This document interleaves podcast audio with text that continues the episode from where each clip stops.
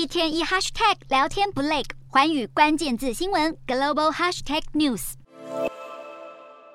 中国民众高举白纸，对严格的清零政策进行无声抗议，以逃避审查或者遭到逮捕。这一张张白纸成为示威象征。这是自从一九八九年六四事件后，中国出现规模最大的抗议行动。全面封禁的中国为何会激起这一波白纸革命？导火线是新疆乌鲁木齐的一场大火，因为防控严格，阻碍救援，烧掉至少十条人命。尤其当世足赛正在热血进行之际，球迷根本不用戴口罩，开心看球赛，与中国民众过着不断被封锁的生活，更是形成极大对比。